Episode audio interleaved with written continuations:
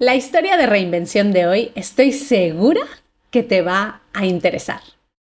Laura del Fresno es una mami que descubrió una profesión en la que podía incidir directamente en las ventas de los negocios.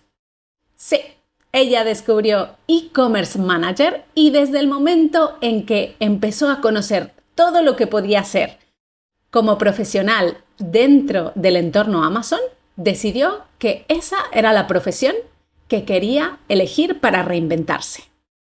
Laura aprendió todo lo que tenía que aprender con nuestra metodología y después decidió empezar a buscar sus propios clientes. Pero Laura no conocía a nadie que tuviera un negocio de e-commerce, así que decidió empezar a puerta fría y consiguió su primer cliente. Y no solo eso, sino que también consiguió incrementar sus tarifas gracias a aplicar una técnica que nos cuenta.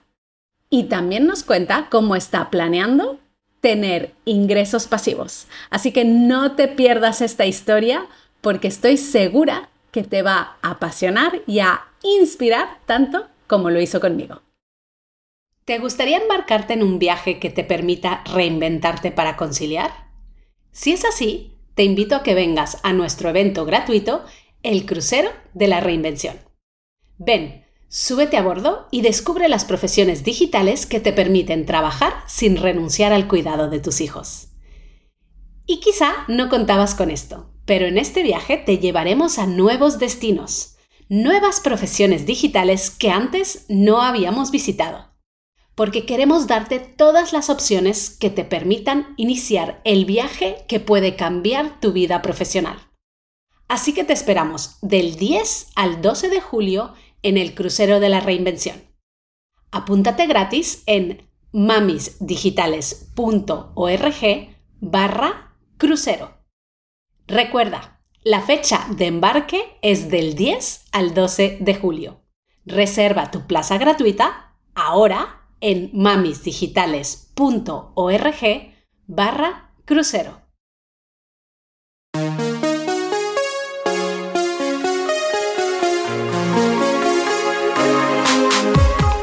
Bienvenida a Madres Reinventadas, presentado por Billy Sastre, un podcast para madres que están redefiniendo el concepto de trabajar sin renunciar a su vida familiar.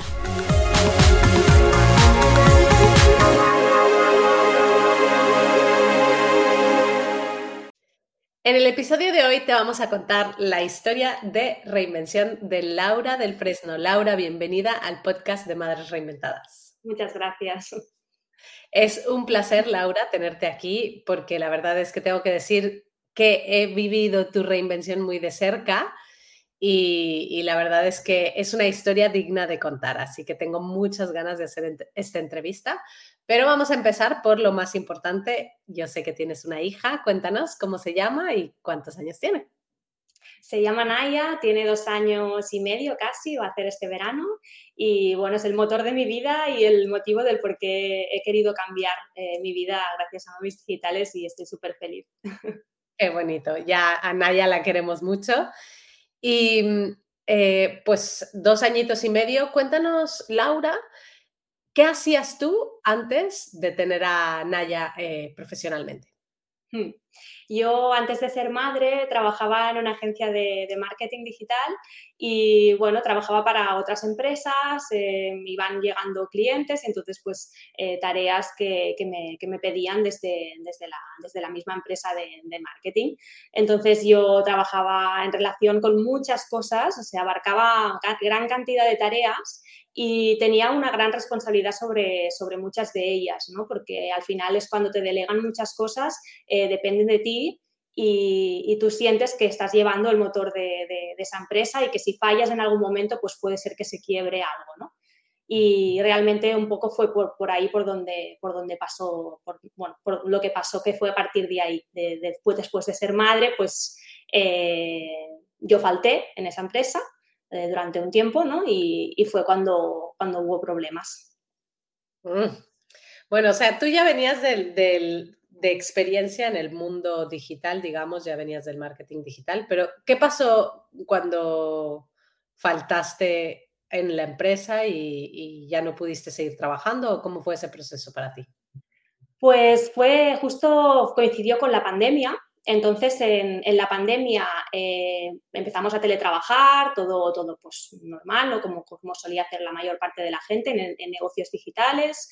Eh, entonces, hubo un boom muy grande de, demanda también porque, porque muchas, muchas, muchos e-commerce tenían mucho eh, volumen de ventas gracias a, a, estar confinados, ¿no?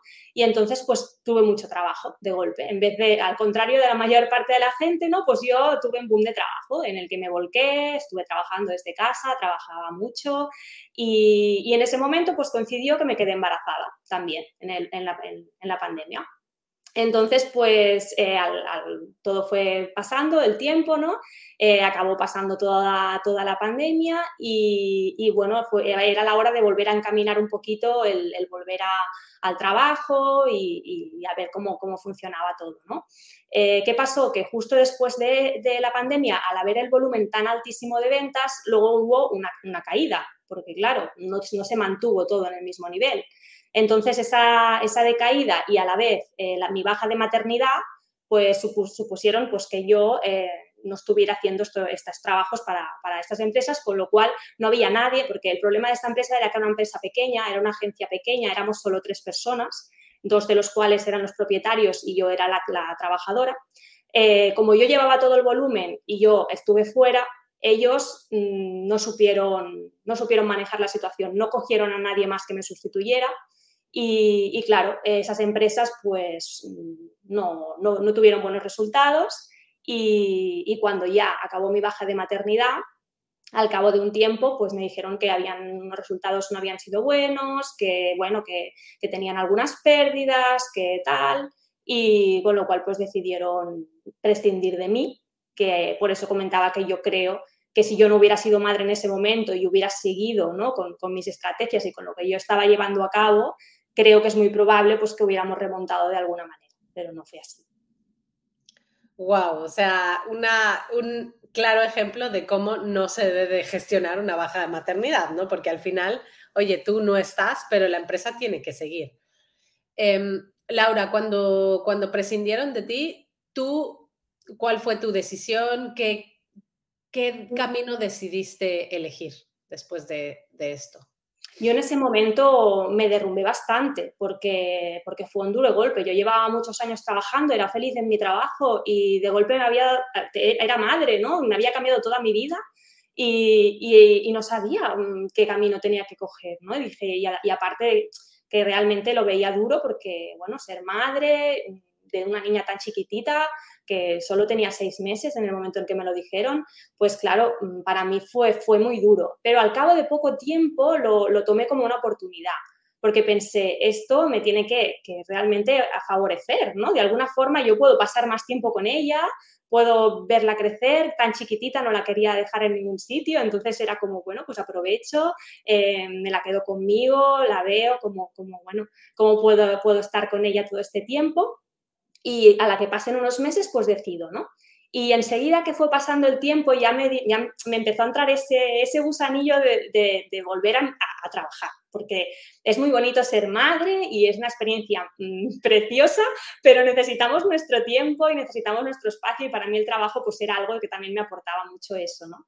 Entonces empecé a buscar y, inmediatamente me enfocaba pues, en, buscar empresas más relacionadas con lo que yo había estado haciendo, ¿no? Algunas agencias o incluso algunos negocios para en, el área de marketing. Y, y bueno, hice algunas un poco, pero yo ya iba directa, enfocada a conciliar. O sea, yo iba allí y ya decía, vale, eh, me presento, hago la entrevista, pero yo tengo unas condiciones. Estas son mis condiciones. Yo tengo una hija pequeña, quiero pasar tiempo con ella, entonces eh, me parece estupendo trabajar, pero eh, quizás más adelante podré aumentar mi horario, podré trabajar más presencialmente, pero ahora necesito pues unas horas de teletrabajo, unas condiciones, ¿no? Y bueno, en un principio todos estaban súper abiertos y decían que con, la, con lo que habían aprendido durante, durante la pandemia, pues que eso seguro que era posible y que no había ningún problema.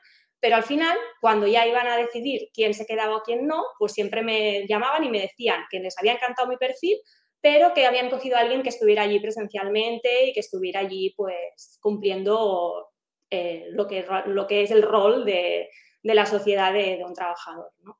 Y entonces pues me decaí bastante porque vi que, que, no podía volver a lo que estaba haciendo, a no ser que renunciara a mi hija. Y claro, eso no, no lo quería hacer. ¿Y cómo fue el proceso de descubrir la opción de decir, venga, pues lo voy a hacer yo? O sea, porque tú además ya sabías hacer estas cosas, porque nunca se te cruzó a la cabeza decir, bueno, pues voy a ofrecer estos servicios yo y me voy a conseguir mis clientes yo yo tenía muchísimos miedos de hacer esto. O sea, para mí, para mí lo que estoy haciendo ahora supone mm, una, bueno, una revolución para mí porque, porque es algo que no, no, imaginaba. A mí, el problema es que yo en esa empresa en la que trabajaba, eh, al, sentirme tan infravalorada y, trabajar tanto para ellos y ver que no había tampoco...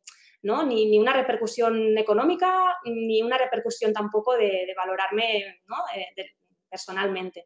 Entonces, eh, eso me supuso a mí crear, siempre he tenido como estas, estas creencias que, que yo pues me han limitado y, es así, ¿no? Al final yo no he podido eh, pensar que yo era capaz de, crear mi propio negocio, de, de emprender y, de, vivir pues por mí misma. Y esto lo conseguí gracias a Mamis Digitales, porque es que eh, me abristeis las puertas, fue, fue ver vuestro anuncio, enseguida que vi el directo que quedé prendada, dije, es que esto es lo que tengo que hacer. O sea, dije, ahí está mi objetivo. Y, gracias a, empezar, pues eh, ya vi el foco que tenía que ser hacia ahí, porque creo que realmente puedo hacerlo, no, ahora sé que puedo hacerlo y antes tenía ese bloqueo, porque veía que, que todo esto me estaba bloqueando, pero yo en ese momento yo no lo sabía. Y hasta que no os conocí y empecé fue cuando ya me dejé ir y realmente salió lo que yo tenía dentro. Laura, tú elegiste la profesión de e-commerce manager. Cuéntanos un poquito por qué elegiste formarte en esta profesión y qué cosas has descubierto gracias a esta formación.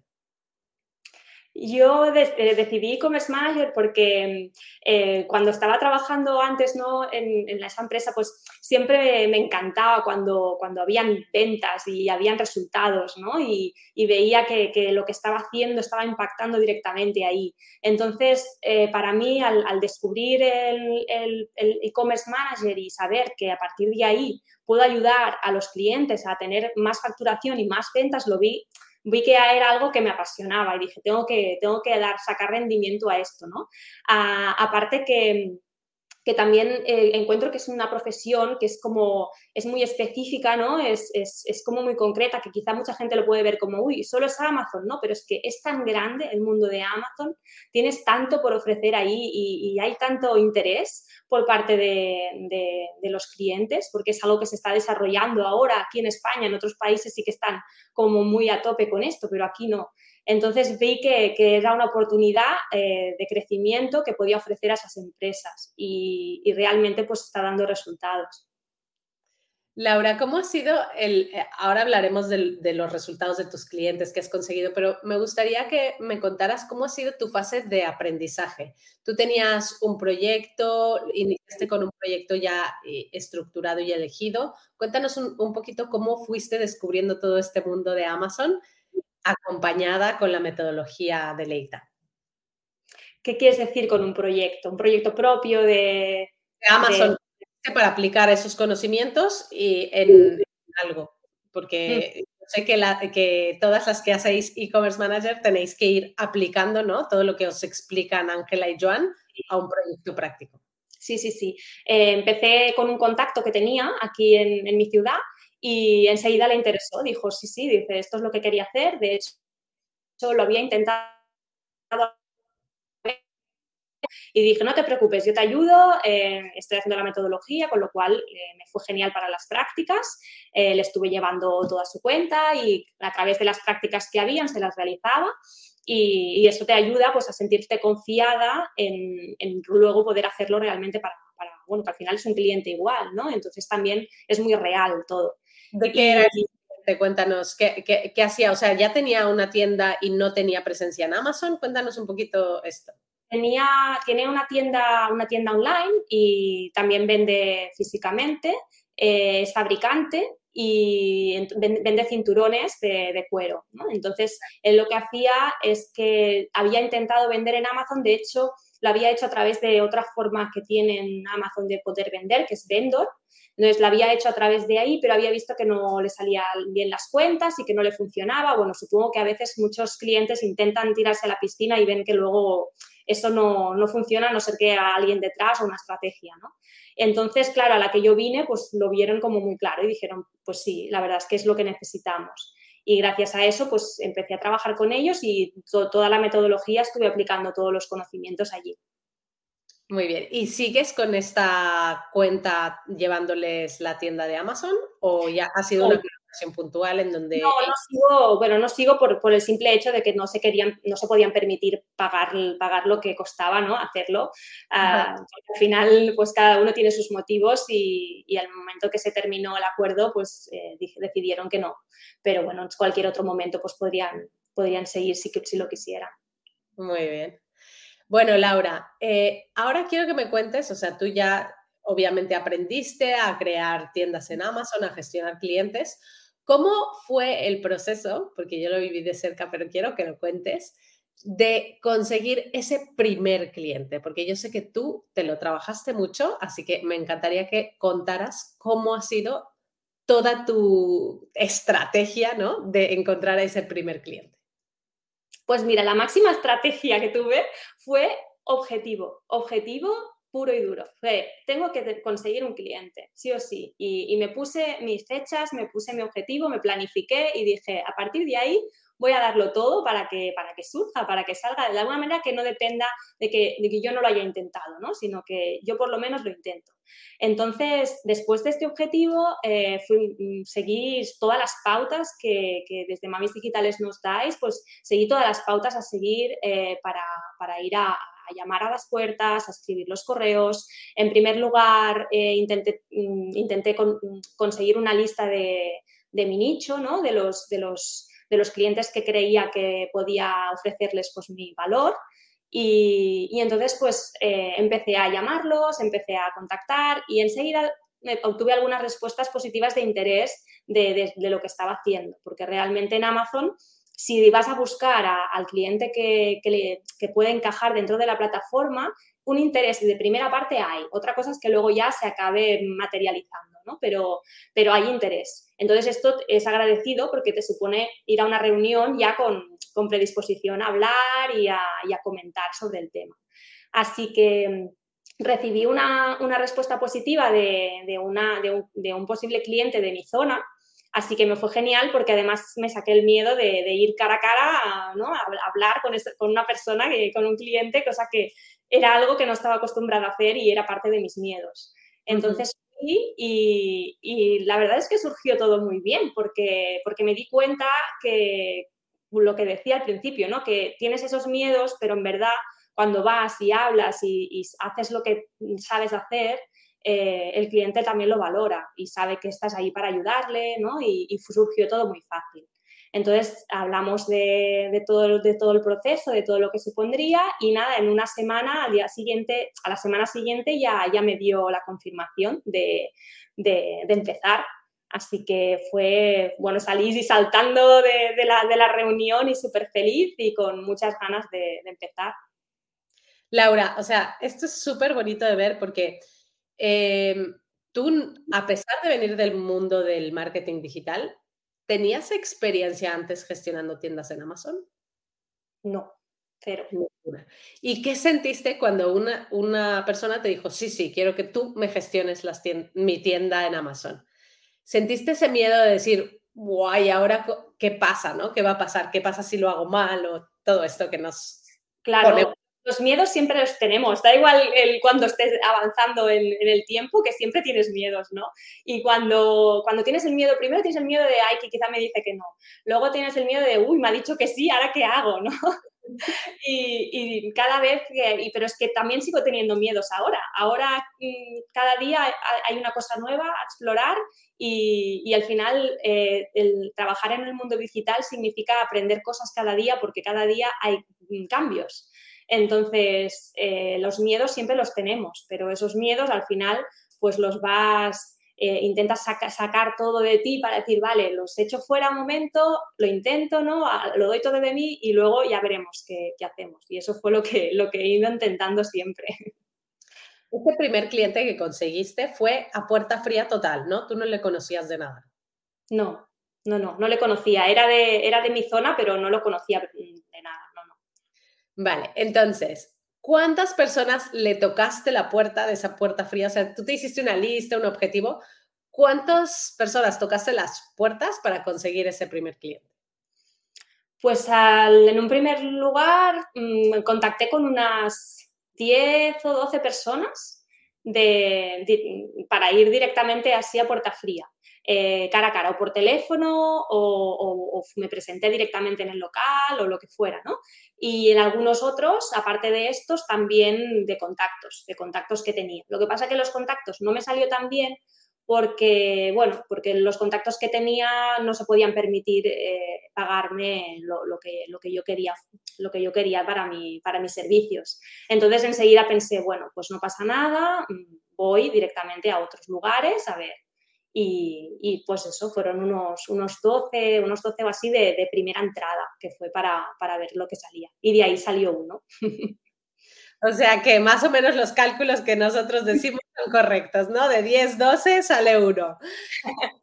Laura, ¿cómo estás ahora? O sea, eh, tú eh, hiciste la metodología, aprendiste una profesión nueva, hiciste este ejercicio de las puertas frías, conseguiste tu primer cliente y ahora, ¿en dónde estás?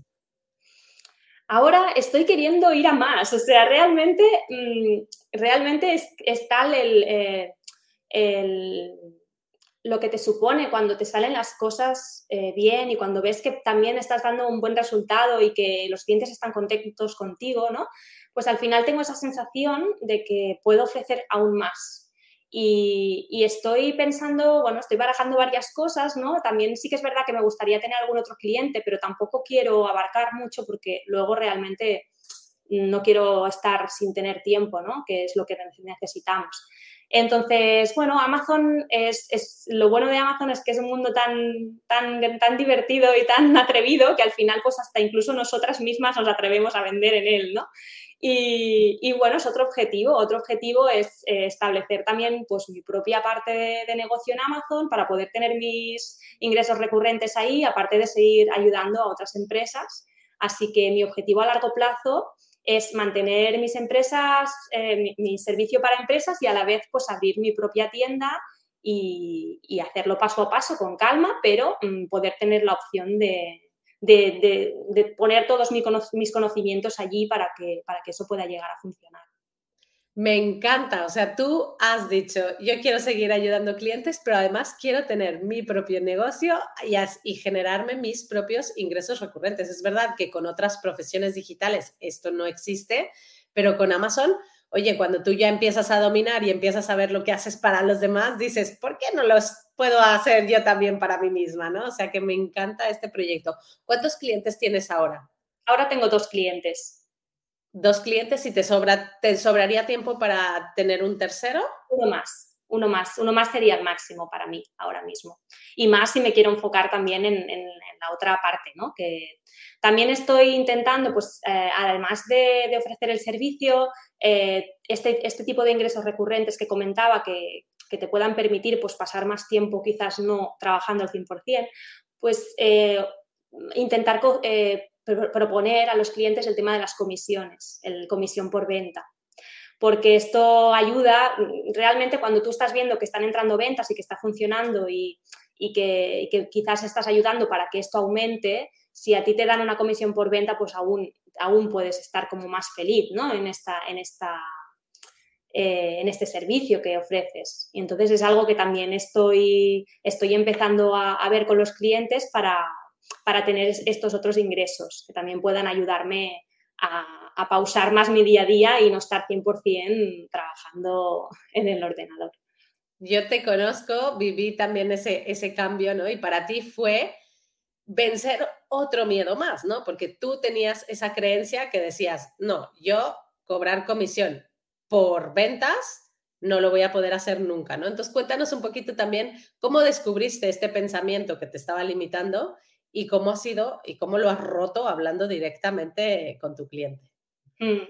Yo, de hecho, este pensamiento que, sabía, que me limita, sabía que me limita, lo he sabido hace realmente poco. O sea, yo, yo, sabía, yo simplemente sabía que no era capaz. Yo no era capaz de ir allí y decir que quería una comisión, porque me parecía que estaba como como quitándole parte ¿no? de, su, de, su, negocio, cuando al final es, bueno, si realmente yo también estoy haciendo todo lo posible para que tú vendas, ¿no? Pero para mí era como esa mentalidad. Entonces, al, cabo de un tiempo y de trabajar mucho también el tema de las creencias limitantes, pues me di cuenta de que esto era una creencia limitante para mí, porque yo no podía eh, pedir una comisión. Si yo realmente creo que me lo merezco, entonces, ¿por qué no puedo pedirlo?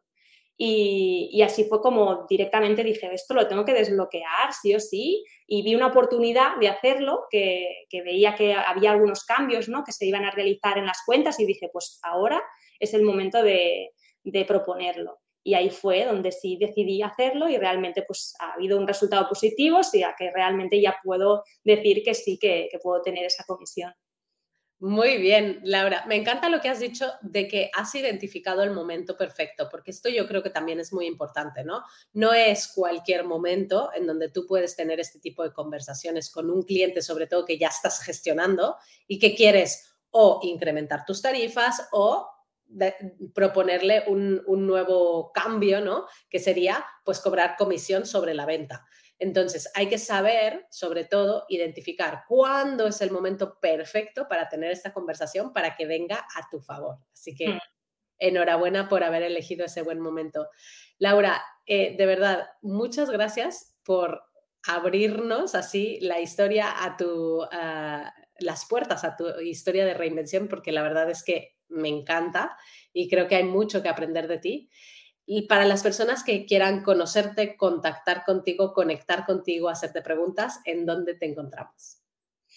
Pues, pues mira, ahora recientemente podéis encontrarme en mi página web, mamazonlao.com, que he sacado hace relativamente poco, y también en redes sociales, eh, mamazonlao o en LinkedIn, Laura del Fresno. Ahí estoy con contenido, intentando ofrecer todo lo máximo posible de mí para que sea útil.